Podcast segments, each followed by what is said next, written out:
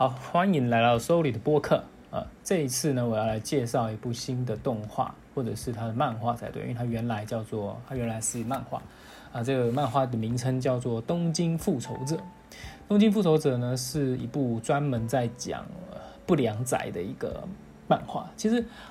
说到不良仔啊，我其实很久之前就已经有在看不良仔的相关的这个漫画。呃，当然，第一个看的可能，广义上来讲，可能是海贼王。如果他是不良的话，那我最喜欢的不良是不良仔眼镜妹，她是一个女画女漫画家画出来的一个校园的，算是蛮励志的一个呃漫漫画，因为她最终她的主要的路线是不良变成要去考上呃应庆大。当然，它里面不是应庆大，是一个好像是应大的样子，是庆庆应还应庆，反正就是不一样的一个大学，但是也是日本的 top 大。那所以，嗯，不良的这个漫画系列，我本来就想说啊，应该不会有人再画不良了。当然，不良还是有很多的漫画，然后还有很多的动画或者电视剧去呈现，但是它其实已经削弱了那种不良的原本的元素。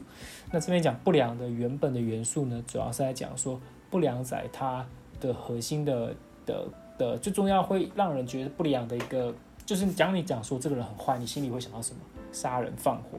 呃，作奸犯科，就是违反法律嘛，或者是让人家添人家让人家添麻烦。所以其实你要符合不良这个，你除了你当然不能只是就是外表外形上是不良，然后你可能私底下，然后其实你在家里，比如说像终极一般就是那种在家里很乖，或者在社会上呃。并没有发生过太大的这种转变的这种不良，但是他在学校呢，他就会逞凶斗狠，就是会拉帮结派，然后做不良的行为。但他们都会把这个刻画画在是学校里。那这个不良，这个东京复仇者这篇比较特别啊。我自己当然也没有看了很多有关不良的嗯动画或动漫，但是我觉得东京复仇者他的不良是真真实实的不良，是真的是那种很坏的。比方说，他这边有一点不断提到杀人。还有一直不断，还是里面还有提到强奸，他也有提到这个呃计谋计算，就是如果今天你看北野武的那个呃《极恶飞盗》啊，或者是你看北野武的什么《青春奏鸣曲》的那个的那个片段，你就会知道极恶就是黑道它是一个怎么样的运作，它是里面是一个非常呃利益狡诈，然后而且是非常的一触即发，火花很多啊。所以其实你在看不良的时候，你为什么会觉得好看？很大的元素，因为。他不跟你讲感情，他所有的私底下的感情都是在最后爆发出来的。所以《东京复仇者》有一个好看的地方，就是里面的所有的主角他们的动机你都可以理解，就是不爽，或者是我想做的事情你不让我做，我很不开心。还有就是呃，你伤害了我，所以我也要伤害你，我用暴力去去反制你。然后如果你达不到这个方式呢，那我就会拼了命的把你做掉。他其实是很煽情的，所以我会觉得说呃。这个煽情，某种向往的一种，我们很很多会觉得说，理工科系或者是理性或感性这两个去区分一个人的呃心态，但其实某种程度上会当上不良仔的人，是否他是一个很感性的人呢？因为他太过于感性，太过于感性会导致说他可能会顾忌别人，或是他可能会觉得没有人会理解我，或者是为什么？我的这个份情绪是没有办法宣泄的，所以当他过于感性的时候，他有可能呢就会变得很极端，他就会做出一些很奇怪的行为。比方说，在里面当中，呃，主角主角呢，他其实发现了很多呃矛盾，呃，他会觉得说，为什么你要杀掉他，或者是你杀他的原因，或者是他被杀的原因，导致了，所以我要去复仇。在这些复仇当中，其实很多时候。你你你犯下了很大错，或是你一时之间你觉得我咽不下这口气，我要去做这件事情的时候，其实往往就是因为你感性大于你的理性了。你会认为觉得说我应该要去复仇，然后我要去炮打，但其实某种程度上来讲，呃，这就是一种感性的表达方式。所以不良仔为什么他们很感性的原因，就是他们都诉诸了暴力，而暴力是最最能够解决你心中的不满的那种情绪的方式。所以我会觉得，在看这个《东京复仇者》的时候呢，我会觉得很煽情。就是它里面哦，你当然会看到很多血，但这个议题当中不在这个议题不一定只有血，呃，你可能还会看到眼泪。所以眼泪也是一个很多的很多的要素。比方说，主角真的是很爱哭，他不管任何时候，比方说不知道该怎么办，而且他在设定主角的时候，他是设定一个废物、不会打架的不良。那不会打架还不良你要怎么办呢？当然他是为了要要从第一人称视角你去去写，当然是比较好嘛。如果他就是像鲁夫那样的话，或者像小杰那样子，猎人的小杰那样子，那当然是《通灵王》里面的那个阿叶，那就那可能就会多多少少没有什么代入感，或者像《炼巨人》里面的的主角。所以主角在里面是非常弱弱的人，然后但是他总是能够透过他的呼喊，讲出了不良的那些心里没办法，他可能没有办法表达的，他们不不会表达的那种。的心心情，然后他讲出来之后，他就说：“对，其实我就是因为你所讲的这个原因，所以我我才会去做这种蠢事，或是等我想清楚之后，发现啊，最好的方法也许就是让这件事情，你要有别的想法去改善，去去疏通。当你疏通这件事情之后，你就会发现，其实你没有必要做这件事情，或者是其实你不做这件事情，反而会让你带来更多的好处。那比方说，在一开始最精彩的是，呃，嗯，那个呃。”主角他一开始啊想耍帅嘛，当不良，他就跑去挑战大学长，但结果被学长呃反击之后呢，变成了学长的奴隶。但是为了逃脱这个奴隶阶级、奴隶与奴隶主的这个呃关系当中呢，他不断他就站出来反抗了。可是他的反抗呢，却呃。却却被大家产生，就是大家当时这这一个也许就是这个核心，这个这个这个模式定掉了这个漫画的基调，就是主角总是能够在大家觉得说，看你在你在冲杀小，你已经要死了的时候呢，他讲出了一个很重要的话，就是我绝对我要死，我到死我都要跟你拼到底，因为我觉得这样做是不对的，我认为这样子做呢是有违道德，或者是当然这里面他没有讲有违道德，而是说有违。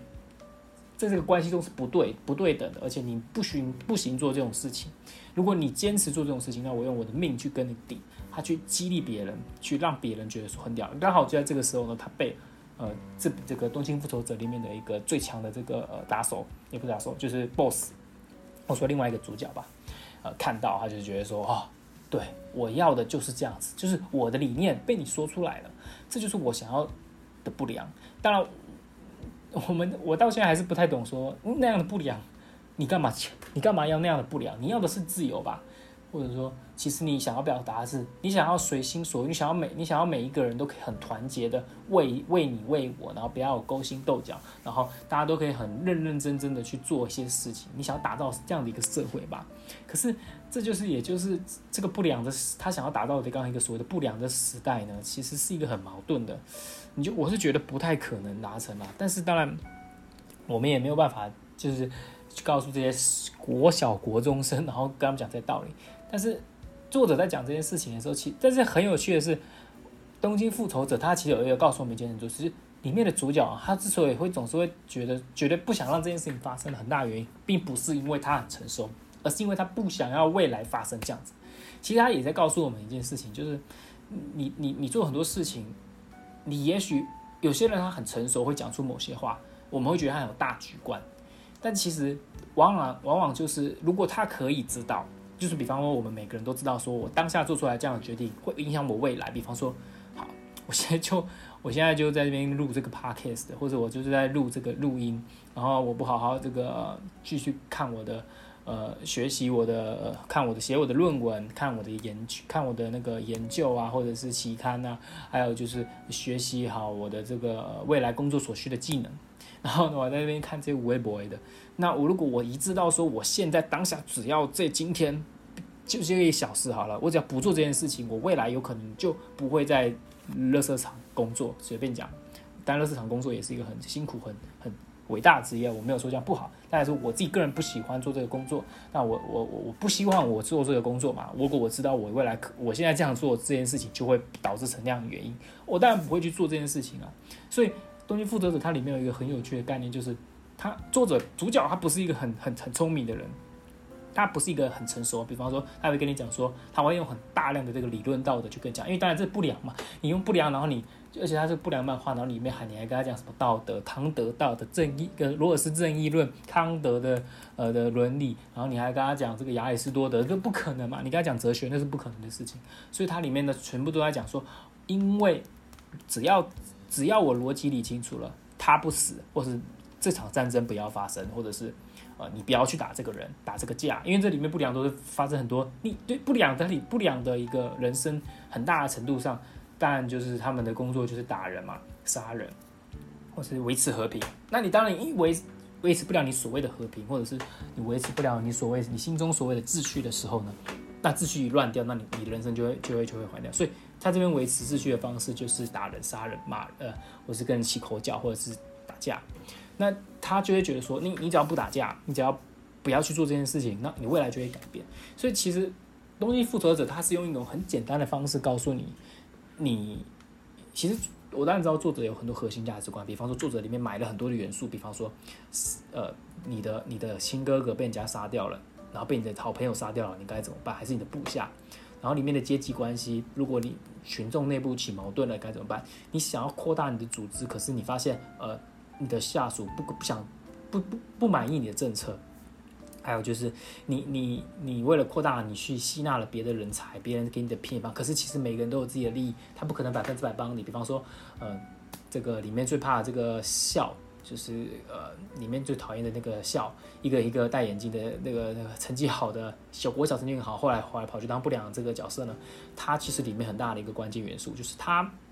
他当然他知道你想要做什么事情，你想要打造怎么样的社会，可是他。不想要打看到那样的社会，他想要是透过你的权利，透过你的力量去完成自己的事情，所以是很自私，是一个很阴险狡诈的一个人物。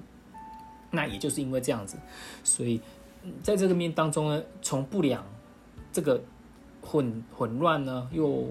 火花四面的一个组织中，你去看到说人性的阴暗面跟各种不确定性，所以这种不确定性导致了你。你会觉得说，哇，这本漫画真，这部漫画真的是非常的，这部作品真的非常的令人傻眼的，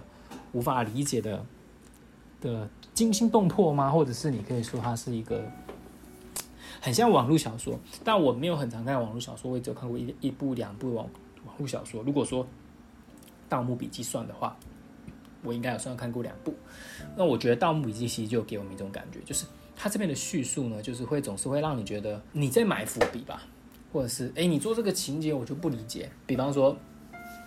为什么他始终不理他？他在描述反派的时候呢，他他给反派的解释没有很多，或者他干脆不解释，或者是他为了要凸显这个正义正义方的一方的合情合理，还有就是让对让观众呢站在这个角度上，所以他他他没有在反派的地方琢磨太多。为什么他们要做这些坏事？比方说，很爱打人，很爱杀人，我就是要打打我的。弟弟妹妹，我就是要杀人犯，我就是要去背叛，我就是要去做很多事情。可是他不讲这件事情。如果你当然，如果你去描述这些原原因，你把不管是你要推到原生家庭也好，还是你要推到他个人的所有的因为发生所有事情，所以他变成这样子，他不得不做这样的事情的时候，角这个角色就不，这个角色就的强度就会减弱。当这个强度的反派强角度强弱，呃强那能量减弱的时候呢？那你现在所处的这一方的正义的这一方就会显得没有那么强大，所以这个也是这部这部漫画呢，它你可以说它好看，也可以说它不好看的一个点。当然它好看，你觉得它节奏快速、简单利落，虽然有时候废话很多，然后你会不解说为什么这个主要做什么，但是你又会想到说啊，他们也才国中生而已。对，说了，所以说到国中生，我会觉得说，其实你在看少年漫画的时候，总是会觉得啊。你是像鲁夫十几岁而已，然后你就说我要当海贼王，然后或者是因为小时候的一些事情，你就想要去当，你就要去打打坏人，然后嗯，或者是你可能要称霸天下，或者是你怎么会有这种想法？就是，当然我知道说，其实你如果你把这件这个时空背景拉大十十年好了，或者到不用到十年，七年八年到大学大一，我觉得其实都还蛮合理的，或是高中，就是那种。你对这个现实跟你对你自我越来越不理解的时候，你去想说我要改变这个世界，因为这个世界我在这个世界好痛苦，因为我处的这个世界很痛苦，所以我要改变这个世界。我除了改变我自己，我没有办法改变我自己，我只能改变世界。那我 OK，可是我会觉得他这年轻，当然因为他少年漫画，所以他必须把主角呢变得是年轻的方式。那每每一个每一个作为啊，或者说这边所有的呃每一个情况都都是呃。不简单的，嗯，就是道德两难啊。但除了道德两难之外呢，它里面呢确实是有提到很多重点，就是比方说，他把杀人视之为是一件非常，就是他他不会容忍杀人这件事情。呃，他所有的杀杀只要有跟死人这件事情，他一定会用法律的方式去把它描写出来，他不会就这样子杀掉了。因为你可以看到说，它里面的所有的不良的的打打杀杀都不会是无辜的人。呃，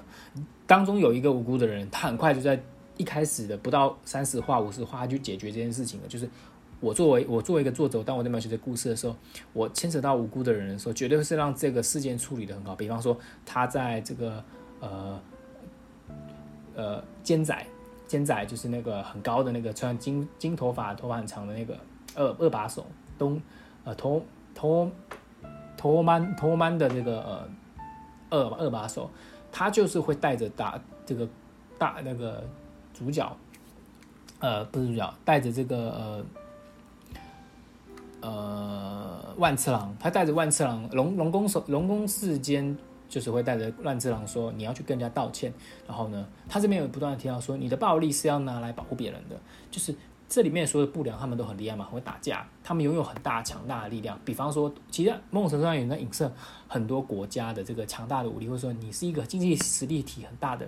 的国家，或者是你是一个拥有很能大能力的一个学术学研究学者，或者是你掌握了经济命脉的大大老板，你应该要把这个力量拿去保护弱势才对，而不是既得利益者，或是你觉得好玩。比方说，你们可以看到，呃，A B 帝王里面的这个。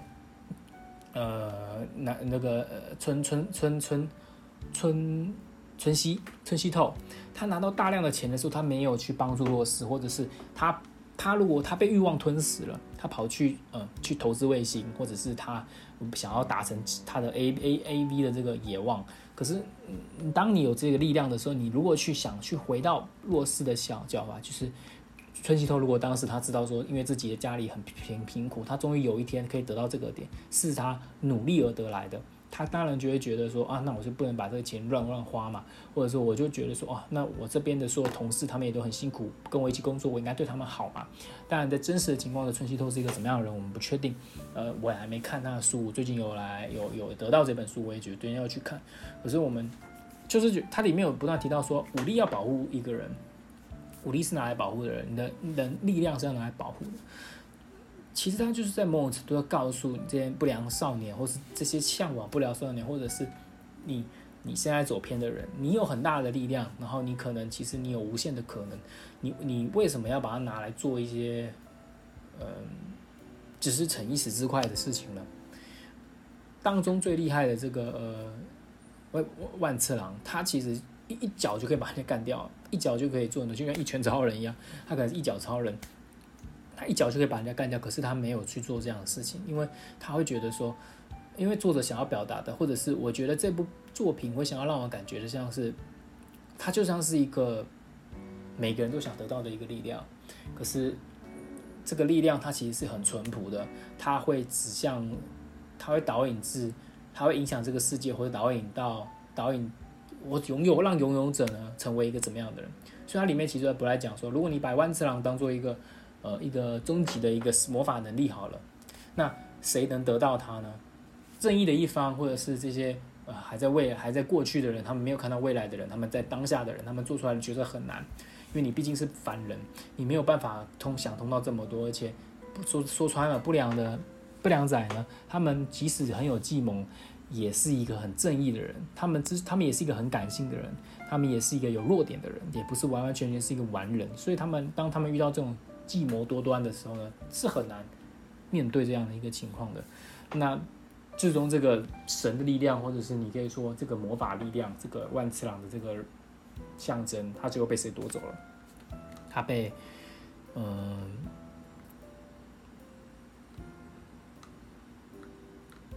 最可怕的那个找不到他的名字，完蛋！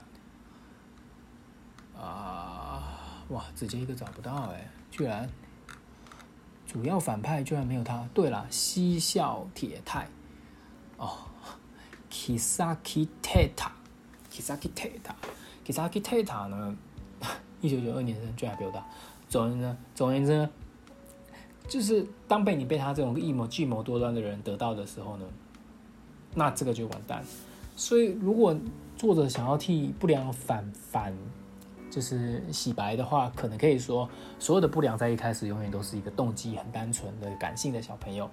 然后他们拥有了很大的力量之后呢，他们没有办法控制自己心里面的那些理性或者是感性的成分，他们无法诉诸自己的情绪，所以呢，他们打算用武力去解决。可是，一旦他们他们发现呢，他们过于依赖武力，或者是他们发现武力可以带给他们的好处太多的时候，他们会沉，他们会沦陷到这个漩涡里面，导致呢没有办法再继续下去。所以，我我觉得《东京复仇者》呢，给我很大的感触啦。他确实是表达了很多这种，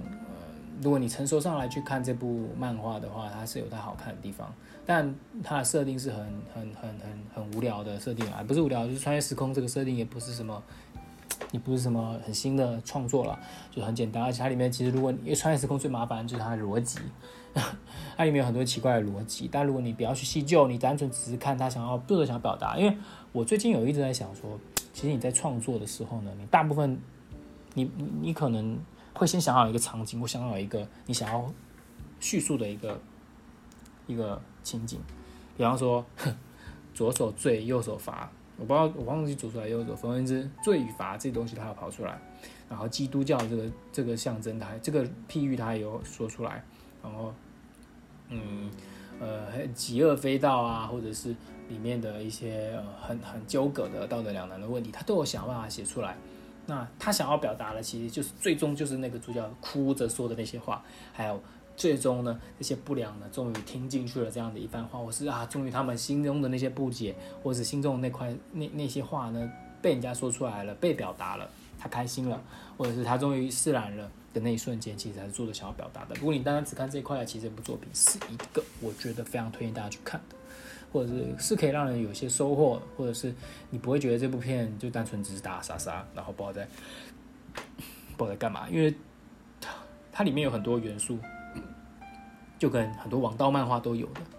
比方说朋友啊，亲情友情，我绝对不会背叛你，因为我们是朋友啊。然后还有就是，我们就是要为了某一件事情，然后呢，因为我始至至始至终我都没有变改变过，然后或者是那种哭着笑着啊，或者那种表情，就是他所呈现的最后的那种起起伏伏的模式，都是很很王道漫画的，就是很熟悉啊。就是不管是海贼王还是在火影忍者上，你都可以看到羁绊嘛，友情嘛，就是这些元素加起来。这些元素，如果你都不要去细究，说啊太无聊，都是个套路啊，我不想要再去理解了。你去看它里面做的想表达那些重要的关键字的时候，其实你某种程度上你可以觉得说啊，万一我今天是主角，我会怎么做？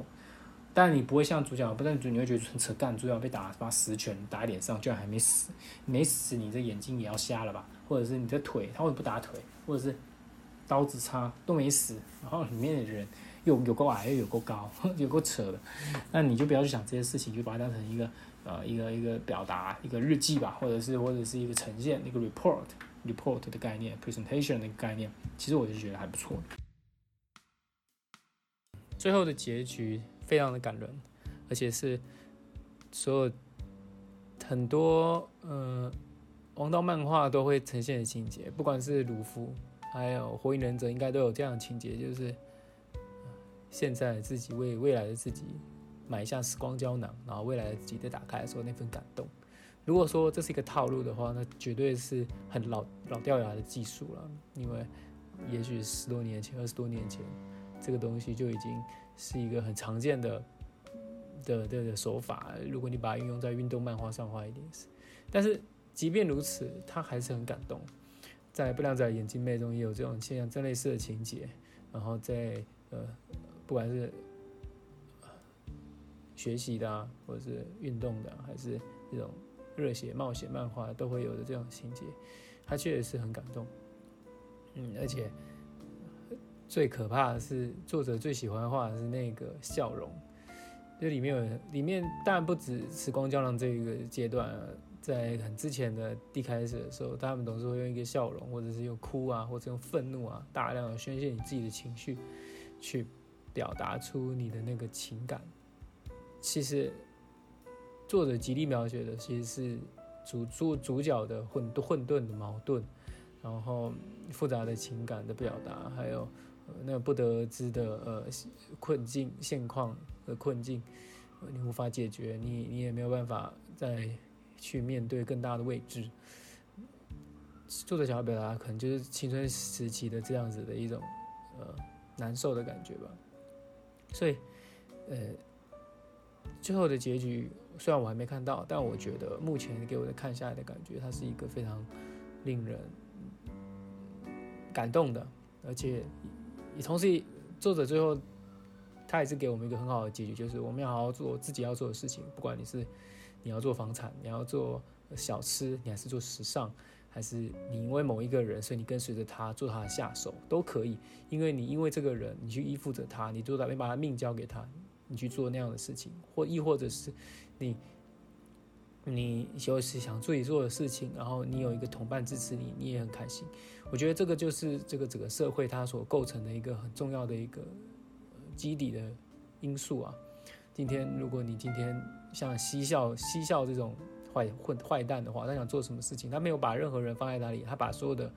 一切的人都当成棋子，都是他计划里中的一个部分、一个阶段。然后他所想要争取的那个东西，其实是一个虚无的，呃，一个是一个黑洞般的恐怖深渊。那当你望向深渊的时候，其实深渊也在看着你。你不，你不是，你不是在，你你不是呃能够掌握这样子一个庞大的力量的，那你可能可能就会被吞噬。那同样的，在这个深渊当中的就是呃呃万次郎，呃 Mikey，万次郎的最后呢，他当然也是很不断的跟自己说，我不要，希望大家不要再接近我，我也不希望大家因为我，因为我自己心里有一个黑暗的力量，然后这个力量呢是是我不断的，是因为来自于我的哥哥的死，我的原生家庭，或者是我的朋友跟我自己所犯下的错误。那这个错误，我我总是会有不断想弥补，我总要想要想要做些什么，我想要，也许我想到另外一个方法，然后这个方法可以去弥补前，那也许他可能就是一个一错再错的情况，没有人能够阻止，然后他也不希望旁边的人受累，他必须自己去找，他也必须一个人去做。那这样子一个情形呢，其实也就是，其实也就是，呃，作者想要讲的就是，呃，光明与黑暗，如果你。你今天像吴小道一样，你是一个光明的人，你觉得坚持下去，就像光明。虽然吴小道在里面有讲到一个很重要的话，就是他在穿越时空的过程当中，他知道一件事，就是你不要放弃。那你绝对只要去努力，你终终就会改变现实。虽然他改变的仍然没有救其他，当然虽然有救了他最爱的人，但同时他也失去了另外一个。别人的重要的人，就是你没有办法两全其美。因为如果今天艾玛也被救救救活了，那这个未来确实是这过去也太好改了。就是我觉得他有舍必有失，我觉得做的话这样子也还算不错。当然，他活下来的人还是有点太多了。因为如果你作为一个穿越时空者，然后你其实你穿越的也不是任意穿越，你是随着时间线穿越的话，就是他只能回到十二年的当的同一天的同一天的日跟同一天的日。那我觉得呃。其实他牺牲的还是有点少，毕竟他接受这么多困难。但处在当下的每一个人都没有办法，呃，判断说这个人到底在干嘛。他没有办法相信他是未来的，只有真的是很对站在他同一线的人才相信他的未来。我觉得这一点作者也做得非常好，就是无条件的相信自己的队友，这个也是让人感到非常开心的一点。